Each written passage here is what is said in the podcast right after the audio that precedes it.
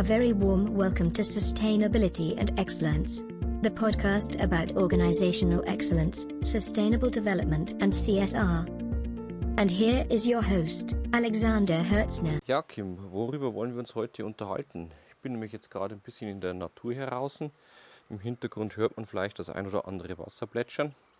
Und denke, diese Phase können wir doch ideal nutzen, um uns über irgendein Management-Thema zu unterhalten.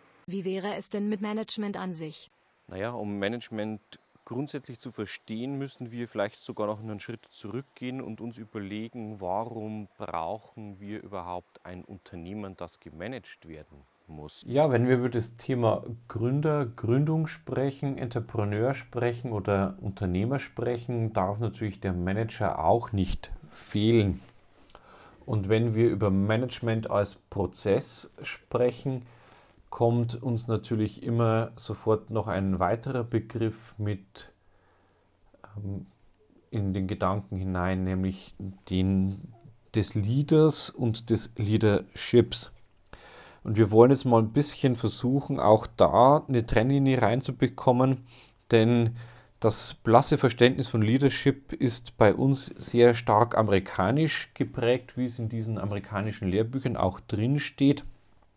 Und diese Lehrbücher beschreiben Leadership schlicht als Prozess, in welchem Führungskräfte Mitarbeiter so dermaßen beeinflussen, dass sie für diesen Zweck gebunden auf bestimmte Ziele hinarbeiten. Das heißt, es ist im Grunde der Zweck der Zielerreichung und dahingehend die Mitarbeiter zu lenken und zu beeinflussen und zu motivieren, das ist typischerweise Leadership. Wenn wir jetzt das vergleichen, dass Manager gegenüber Vorständen verantwortlich sind oder auch Angestellte sind, dass sie im Vergleich zum Unternehmer ein niedrigeres Risiko haben, aber trotzdem auch bestimmte ja, Prozesse mitlaufen. Es geht um Planung, es geht um Steuerung, es geht um Kontrolle von Geschäftsprozessen, es geht um Mitarbeiter führen. Dann sehen Sie, dass auch hier der Begriff des Managements als Prozess mit dem des Leaderships ein Stück weit aufgeweicht wird. Und wenn wir beispielsweise Leadership noch breiter sehen wollen, dann umfasst es den Bereich des Unternehmertums, der eben neue Horizonte schaffen soll und auch neue Horizonte vermitteln soll.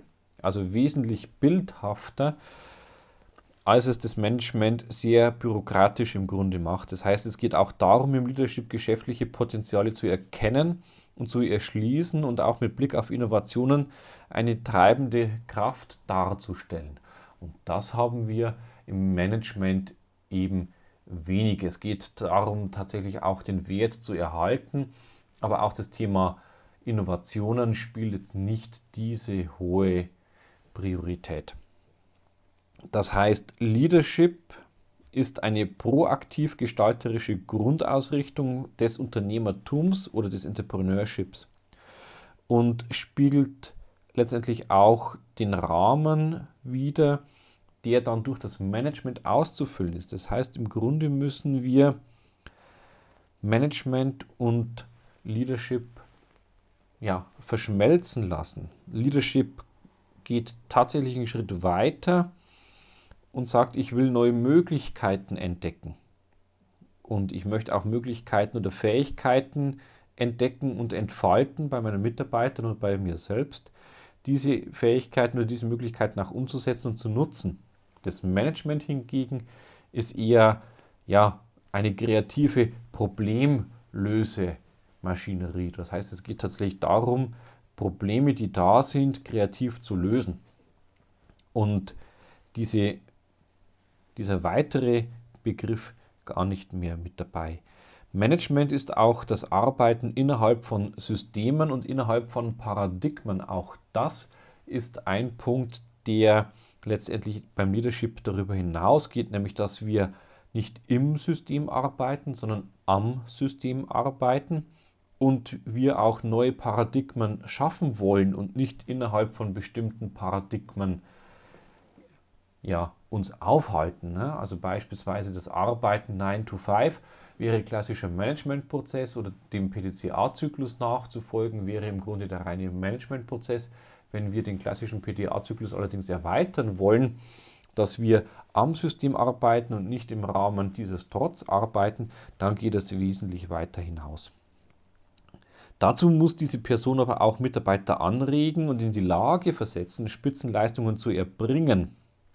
Das ist was anderes als im Management die Dinge und die Menschen nur in Bewegung zu setzen.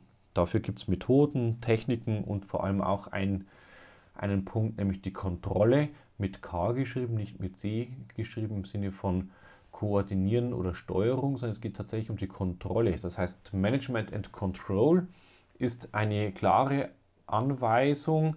Der eine denkt, das ist der Manager, und wer anderes führt aus. Und dadurch wird eine klare Trennung zwischen Kopfarbeit und Handarbeit, also denkerisch und operativ, unterschieden. Und das ist natürlich jetzt für Mitarbeiter nicht unbedingt anregend oder so motivierend, dass sie Spitzenleistungen erbringen, sondern sie bringen so viel Leistung, wie es die Kontrolle erfordert. Das heißt, was mit Methoden wie Management by Objectives und dergleichen angere angereizt wird, so weit bewege ich mich im Management voraus, aber mehr ist dann eben nicht dabei. Das heißt, der Mensch ist im Management nichts anderes als ein Hilfsmittel. Ich kann genauso gut Managementprozesse mit IT und Maschinen durchführen und genau in dieses Denken wird der Mitarbeiter oder der Angestellte dann mit hinein subsumiert. Während hingegen beim Leadership steht der Mensch und ein menschenzentriertes Bild im Mittelpunkt. Das heißt, es geht hier um Ehrfurcht vor dem Menschen, es geht auch um einen Wert wie Vertrauen und es geht eher auch darum, dass der Leader einen Service-Charakter, eine Servicerolle einnimmt. Es geht nämlich darum, auch dem Unternehmen und den Mitarbeitern und der Gesellschaft zu dienen, während der Manager einfach die Einstellung des Machens hat, ich mache das ohne Rücksicht auf Verluste und gucke nicht, was links und rechts ist. Das heißt, das ist jetzt mal die grobe Einordnung des Managers und des Leaders.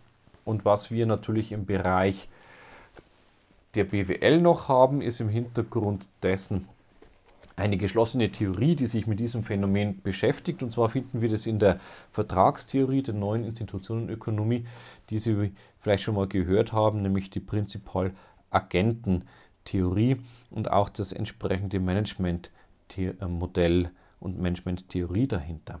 Das heißt, während der Gründer und der Unternehmer oftmals Eigentum und letztendlich auch die Ausführung des Geschäfts in Personalunion durchführt, hat der Manager oder auch ein Unternehmer durchaus die Möglichkeit zu sagen, ich trenne jetzt mal Eigentum von der Verwaltung dieses Eigentums und damit geht, gehen verschiedene Risiken und Phänomene einher. Der Prinzipal ist im Grunde der Arbeitgeber oder der Eigentümer, die Aktionäre und der Agent ist ein Angestellter, Mitarbeiter, der letztendlich über einen Vertrag das Eigentum des Prinzipals verwaltet. Wir können das mal ganz einfach an einem Beispiel aufziehen. Ja, Sie wollen einen Imbiss eröffnen und Pommes und Currywurst verkaufen. So, dann haben Sie die Möglichkeit, sich selbst in den Imbisswagen reinzustellen, den Kunden zu bedienen, die Pommes zu frittieren und die Currywurst zu braten. Oder Sie sagen, ich kaufe das Fahrzeug, das Vehikel und ich stelle einen Koch an, der für mich das operative Geschäft übernimmt. Das heißt, dann habe ich genau diese Trennung. Einmal dieses Prozesses, dieser Ausführung von Tätigkeiten und den Prozess des, des Geldes. Das heißt, das Eigentum bleibt beim Prinzipal und der Manager, der Agent übernimmt das Ganze. So, das heißt, dieses Unternehmen Unternehmertum, dieser Prinzipal als Eigentümer der Unternehmer und die Agenten sind seine Manager. Und damit ist ganz klar geregelt, was in dieser Theorie für Aufgabenrollen äh, verteilt sind. Nämlich der Manager ist im Grunde die ausführende Person. Was kommen jetzt für Probleme damit einher? Der, der Eigentümer kann nämlich das operative Geschäft des Unternehmens nur begrenzt übersehen und auch nur zu bestimmten Reifegrad überwachen. Er ist also nicht in der Lage, die Tätigkeiten seiner Manager vollständig zu überwachen. Und das führt jetzt zu Problemen. In der Praxis wird es so angegangen, dass es natürlich entsprechende Verträge gibt. Aber auch Verträge müssen ja eingehalten und überprüft werden. Das heißt, was passiert jetzt, wenn Sie sich überlegen, nicht selbstständig, also sich selbstständig zu machen, aber zum Beispiel das Eigentum und die Ausführung zu trennen? Der Prinzipal wird deswegen vor Vertragsabschluss bestimmte ja, Ziele und Gewinne vorgeben wollen, was sich zum Beispiel am Gewinn eines Konkurrenzunternehmens bestimmen könnte und darüber hinaus einen bestimmten Betrag disponieren, der dadurch zustande kommt, dass wir einen Wertverlust des Unternehmens haben, wenn ich dieses Eigentum aus der Hand gebe. Das sind also zusätzliche Stabsausgaben, die mit eingerechnet werden müssen. Das, der Begriff dahinter ist der Ex-Post-Opportunismus. Äh, das heißt, wir können als Prinzipal den Manager nicht hundertprozentig kontrollieren und auch dieser Manager wird eigene Interessen verfolgen. Ja, das kann Macht sein, das kann natürlich auch wirtschaftliche Interessen sein, das kann Einfluss sein, das kann Geltung sein. Und dadurch wird es sich vielleicht nicht in dem Sinne verhalten, wie das der Prinzipal gerne hätte. Das heißt, wir haben auch noch ein moralisches Risiko das ebenfalls den Ex-Post-Opportunismus des Agenten behandelt. Das heißt, der Prinzipal ist auch hier nur begrenzt informiert und er kann hier die Aktivitäten seines Agenten nicht vollständig überwachen. Es gibt aber nicht wie im vorhergehenden Fall mit der Auszahlung eines fest im Voraus bestimmten Gewinns zufrieden. Das heißt, hier ist es nicht ganz klar ausgemacht, was äh, an Gewinnen und Zielen erwartet wird. Vielmehr versuchen wir, das erstbeste Optimum durch eine aktive Vertragsgestaltung so nahe wie möglich im Vorfeld festzulegen. Das heißt, zu diesem Zweck bietet ihr dem Agenten einen Vertrag an, den dieser nun annehmen oder ablehnen kann. Und man versucht natürlich auch dadurch, den eigenen Nutzen des Prinzipals zu maximieren. Das heißt, wir haben im Grunde zwei Maximierer gegenüberstehen, die beide versuchen, ihren gemeinsamen Nutzen zu maximieren. Und dadurch, dass beide eben ihren Eigeninteressen folgen, schwindet der Wert des Unternehmens. Wir müssen zum Beispiel auch im Nachhinein das Thema adverse Selektion mit berücksichtigen. Das heißt, es geht um Ex-ante-Opportunismus des Agenten, beispielsweise wenn der Arbeitgeber einen Arbeitnehmer einstellen möchte und wir eben nicht genau wissen vor dem Vertragsabschluss, was dieser denn kann. Also welche Kenntnisse, welche Kompetenzen, welche Erfahrungen bringt er zum Beispiel mit. Und um das Risiko zu minimieren, wird das Ganze letztendlich auch eingepreist. Das heißt, hier wird auch wieder ein Vertrag ausgearbeitet, der das entsprechend äh, berücksichtigt.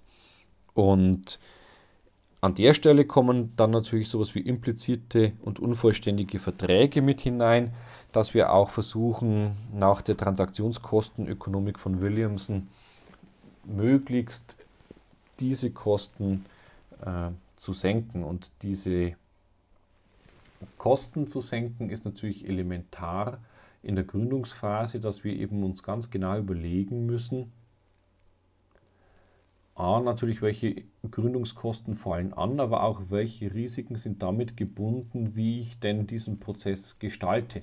Also bleibe ich der Entrepreneur und gebe nichts aus der Hand, dann will ich irgendwann an die Grenzen stoßen, und zwar des eigentlichen körperlichen und geistigen. dass man eben nicht das gesamte Unternehmen alles führen kann, sondern man muss dann letztendlich delegieren und damit sich letztendlich Manager oder Leader mit reinnehmen. Und dann steht man genau eben vor diesem Problem, das die Prinzipal-Agenten-Theorie mit ähm, ja, anspricht. Thank you for listening the podcast. We hope you enjoyed the episode. Find out more in the lectures, seminars or my other channels. Visit visionpluschange.com. Stay excellent and be sustainable.